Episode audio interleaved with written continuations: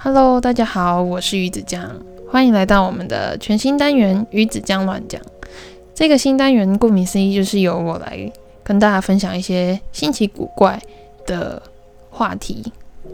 跟乌鱼子那边会有点不太一样。他会跟大家分享一些他比较重视的议题、社会新闻。那我这边呢，就会比较轻松无厘头。其实那个时候在想我的就是个人单元到底要讲什么的时候，其实我拖了很久。那个时候想说，要不要先跟大家来分享一下我住宿的灵异经验？但我想说，第一集这样是不是好像有点不太吉利？所以后来又在思考了一阵子，我就应该说，因为刚好最近工作忙，然后压力也大。其实我每次只要从以前就是比如说学生时期压力大。或者是后后来考试啊，然后中间呃开始工作了，然后只要是我生活很烦心的时候，我就会想这件事情。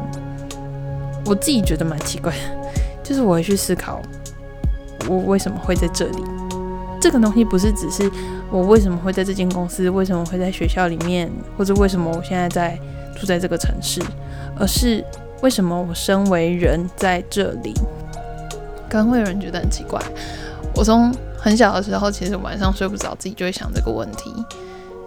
就会觉得，嗯，我现在在这里，躺在这个床上，然后现在这个房子，我在这个房子里面，我们在这个城市，这个城市算是台湾，台湾呢是地球的一部分，地球是太阳系的一部分，太阳系呢又是银河系的一部分，银河呢又是整个宇宙中间小小的一部分，那银河外面到底是什么？从以前就会去思考这个问题，可是这个问题一直都没有答案。但有时候这样想想，就觉得对啊，我这么小，就我可能，我可能是在某个世界的沙子里面，就是一直放大、放大、放大、放大到我现在这个位置。就有时候会觉得，我不过就是这样，有什么好去烦恼这些有的没的，然后我就可以睡着。讲太远了，就是我以前都会这样子去想一些有的没的。所以我今天就决定第一集来跟大家讲这个，有点像擦边球，关于外星人的动物园理论。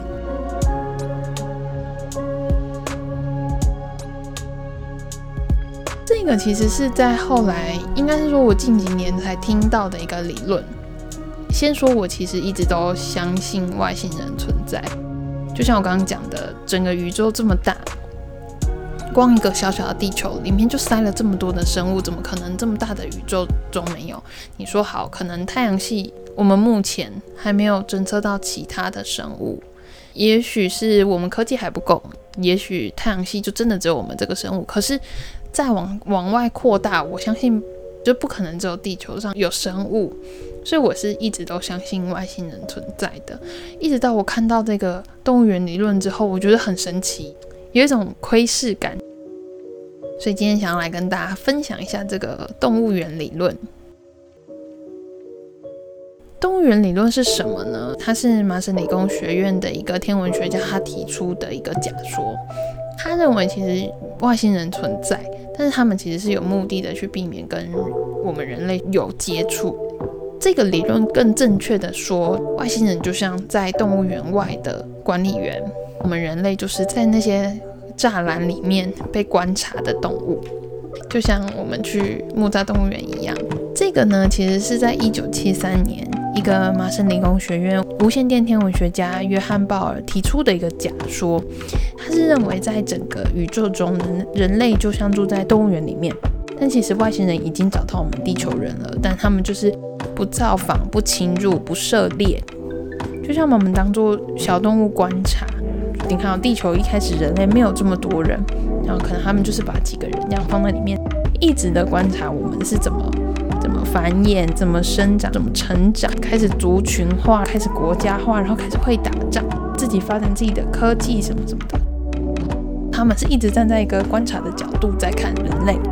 这个天文学家他在国际财经时报的报道里面，就他有去比喻这个说法，就是从整个宇宙的时间尺度来看，如果先进的外星文明是现在的人类的话，那么我们可能就是外星人眼中一堆最原始的软体动物。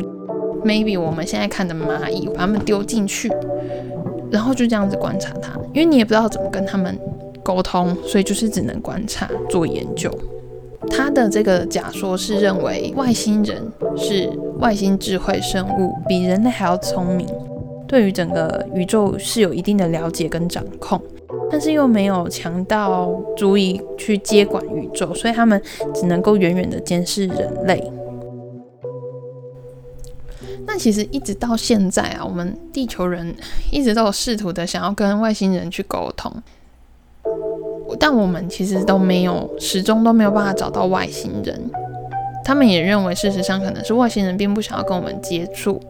如果有一天这些天文学家、科学家发现了，那可能也是外星人自动自愿宣布他们存在，让我们知道。但目前为止，NASA 那边它其实固定一段时间都会发出讯号。大家有听过麦田圈吧？就是会在美国那种很大片的草堆里面，然后压出一些奇奇怪怪的形状。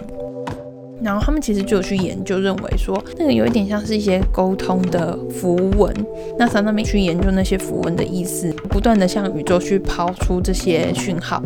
到目前为止，其实一直都没有回应。NASA 其实一直都有致力去寻找，看看有没有跟地球一样的生存环境。说不定未来在地球资源能源都用完之前，我们人类可以移居到其他星球去。除了像这样子动物园假说之外啊，其实有另外一个理论是实验室假说，认为地球生物跟人类可能都是由外星人制造的实验动物，透过这样子把我们制造出来，然后一直进行的实验观察。就我之前有听过一个说法，他们认为为什么人类跟人类之间会有战争，国家跟国家之间会对立，然后为什么那么多颜色人种，这些可能都是外星人在做实验，就是他想要知道肤色。色对于人类来说有没有影响？可能划分了土地之后，中间让它隔成水，他们没有办法接触到彼此，会发生什么事？类似这样。但如果依照这样子的理论呢，就是人类的实力其实跟外星人实力是有差距的，也就是说，我们其实还是处于弱势的一方。所以，外星人到底对我们是敌是友？对有一些科学家来说，他们认为像 NASA 一直打讯号出去这件事情是很危险的。那我是认为，嗯，每个生物应该都有好有坏，有善有恶。我个人还是比较倾向于想要知道外星人的一切。像这样子的理论，其实会跟我们一些认知的宗教信仰有一些抵触。我们今天不讲任何宗教，其实我们都还是会有一个信仰寄托，认为我们人类是有造物者去把我们制造出来的。就这个外星人实验室理论啊。我我觉得其实比较偏向科学的说法，怎么说呢？其实我们来回想一下以前国中的时候学的地球史，人类其实是透过猿、人猿这样子去演化、进化而成的。是它的这个就是实验室理论，是有一位来自北大西洋公约组织的一个科学家马莱斯他所提出的见解。他认为大概在几亿年前，有一批有高度智慧文明的外星生物来到了地球。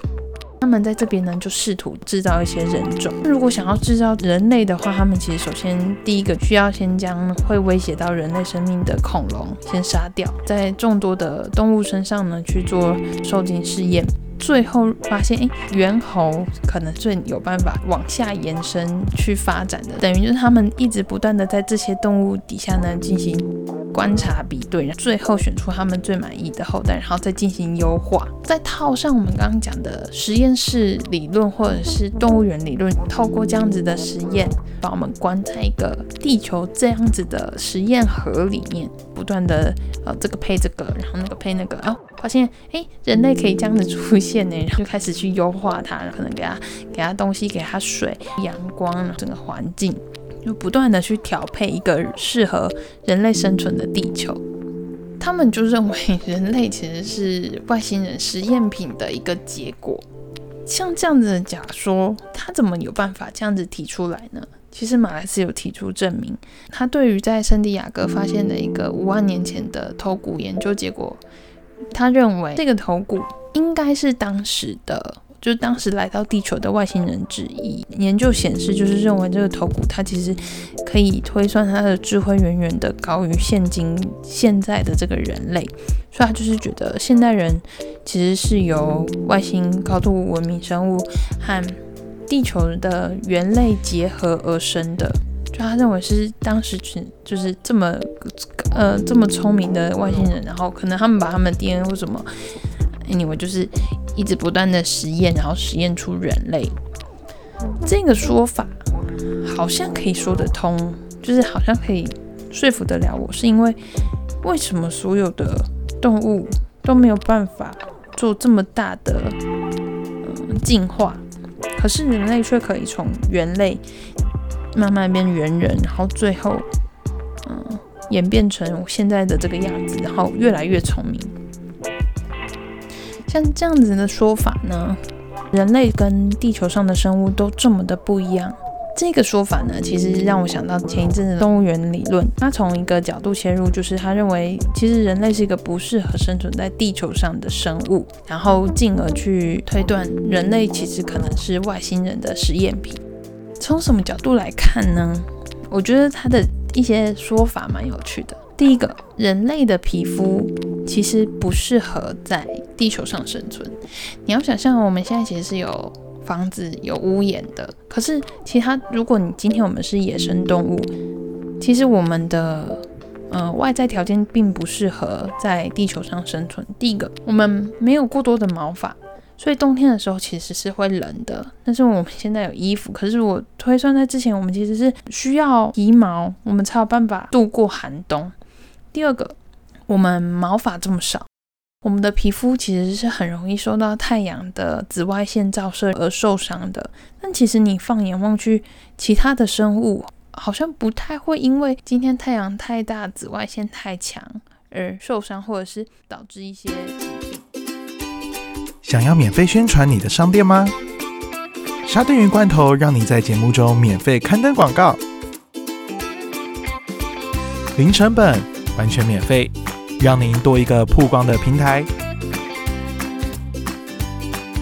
详细刊登资讯，请下沙丁鱼罐头粉丝专业洽询。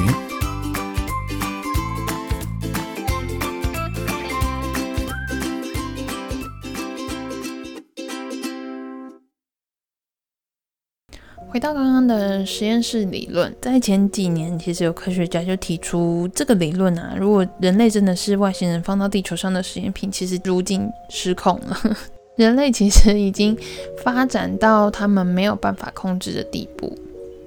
我其实个人认为，好像还没有到那么那么严重啊，就是有一点放任我们地球人，对，没错，我们是地球人，放任我们人类在地球这边胡搞瞎搞，也许他们也是不知道。我们到底最后会发展成什么样子？所以他们就是姑且就是继续的观察下去。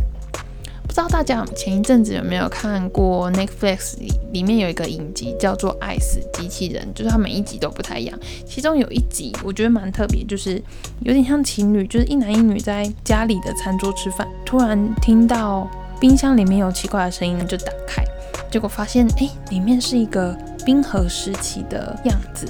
看着里面的人类就是非常快速，就这样这样在动作。可能这个村庄跑去那边打那个村庄，不断的战争或什么的，不断不断的演变到现今社会，然后再看着他们科技越来越发达了，但其实，在冰箱外面可能只有几秒钟的时间，他们就这样子在冰箱里面这样观察着他们。其实那两不知道这个冰箱里面下一秒会发生什么事，所以他们就是一直盯着，觉得很有趣。时间到了，就是累了，晚了去睡觉，然后再把它盖起来。隔天再打开，然后发现原本可能只是原本可能只是石器时代，然后再打开，已经进化到已知用火用电的那种程度。再下一次再打开，他们其实已经发展到有有飞行器了，科技很绚丽。最后在一个爆炸之后，什么都夷为平地。他们想说，原来就是就结束了，就又把冰箱关起来。再没多久再打开，就发现里面又继续的发从头发展。那个影片大家其实如果对这个就是这个动物园理论有兴趣的话，其实可以去找来看看，我觉得蛮有趣的。外星人也许就像那两个一男一女，然后在外面看着人类到底发生什么事，其实他们可能也不想插手，他们就认为我们就是一个小小可爱的生物，然后看着我们可能打来打去、闹来闹去，然后这边炸过来、那边炸过去，然后发现哇，他们发发明了炸弹，然后他们发明了飞机。嗯，过没多久，他们自己盖房子盖非常高，但其实他们就是高高在上，在上面看。我们其实都不知道，也许我们现在在做的这件事情，也被他们细细的观察。这样，就像我们，我们就在一颗球里面，然后上面有一个外星人，就这样转转转，然后看到想说，哎，这边这个人在干嘛？哎，他们在上课，哎，他们在上班呢，然后干嘛干嘛的，这样，就觉得也许我们只不过就是个实验品，也许我们今天碰到的事情，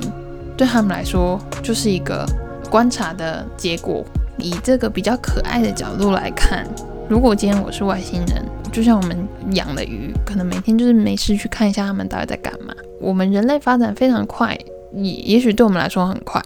他们就会看说，哎，今天已经发展到这个程度嘞，今天可能特别想要来看一下哪个哪个部分的人类，他们今天在干嘛，然后想说，哎，自己发展出政治，然后自己发展出外交，就类似这样子。但是谁知道他们？如果今天是我是外星人，谁知道我不小心动了他们，被他们发现，其实我在外面，他们会不会很恐慌？如果那样的话，我可能就会默默的再继续观察下去，但是我不会想要让地球人知道我这个外星人的存在。好啦，今天说了这么多，不知道大家对于外星人这个话题有什么想法呢？你认为外星人存在吗？你认为我们是实验品吗？当然有这个。动物园理论就会有相对应的，就是我们其实是各过各的。也许外星人也还没有办法攻打到我们这边来，所以他们有，他们可能文明比我们高高等许多，所以他们有办法发送讯号，有办法有飞行器，但他们就是可能，嗯，地球的环境不适合他们，所以他们其实没有办法好好的登陆。当然也有这样子的说法。那你认为哪一个比较接近实际状况呢？当然，知道目前为止都还没有答案啦。那今天想要透过这个小小的乱讲来跟大家分享一下这有趣的过程。我不知道中间大家听完是不是会有点想睡觉？之后想要听什么样子的奇怪的话题，也可以在下面告诉我，我可以来去找一些资料跟大家分享。或许之后可能又会默默的发展成灵异故事，也说不定。改天再来跟大家分享一些奇奇怪怪的东西。那这是我们今天第一集的鱼子酱乱讲，希望大家会喜欢啊！我发现第一个人讲话很喘诶。这一集外星人理论，希望大家会喜欢喽。如果有什么其他的想法，或者是有什么建议的话，也都可以在我们的沙丁鱼罐头的脸书专业，或者是 email 来信告诉我们，我们都会收到哦。哦，然后我们现在 Pa Apple Podcast 好像可以，我现在已经看得到评分喽，所以希望大家可以多给我们五颗星。就这样喽，拜拜。